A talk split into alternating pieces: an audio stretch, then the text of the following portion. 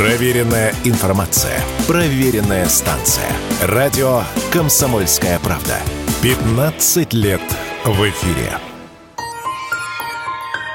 Февраль традиционно начинается с повышения ряда социальных выплат. На это могут рассчитывать ветераны Великой Отечественной войны, герои России, СССР, герои труда, чернобыльцы, инвалиды всех трех групп и другие. С полным списком можно ознакомиться на сайте Социального фонда России. Размер пособия стоимость набора социальных услуг для льготников будет зависеть от региона проживания. Проиндексируют выплаты на размер инфляции, рассказала специальный корреспондент «Комсомольской правды» Елена Аракелян индексируется большое количество всяких социальных выплат и пособий. То есть они увеличиваются. На размер 7,4%. А, Это инфляция по Росстату за ушедший 23 год. Это вторая волна индексации. Первая с 1 января, но там индексировались те выплаты, которые так или иначе привязаны к доходу, прожиточному минимуму и так далее.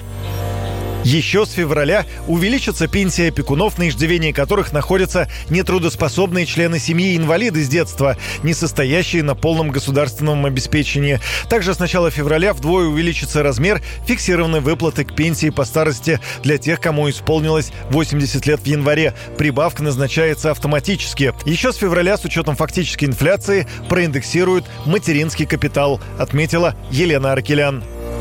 Первого ребенка сумма будет где-то больше 630 тысяч, на второго больше 830 тысяч. И если уже получили на первого, родился второй, там доплата где-то в районе 200 тысяч, даже чуть больше.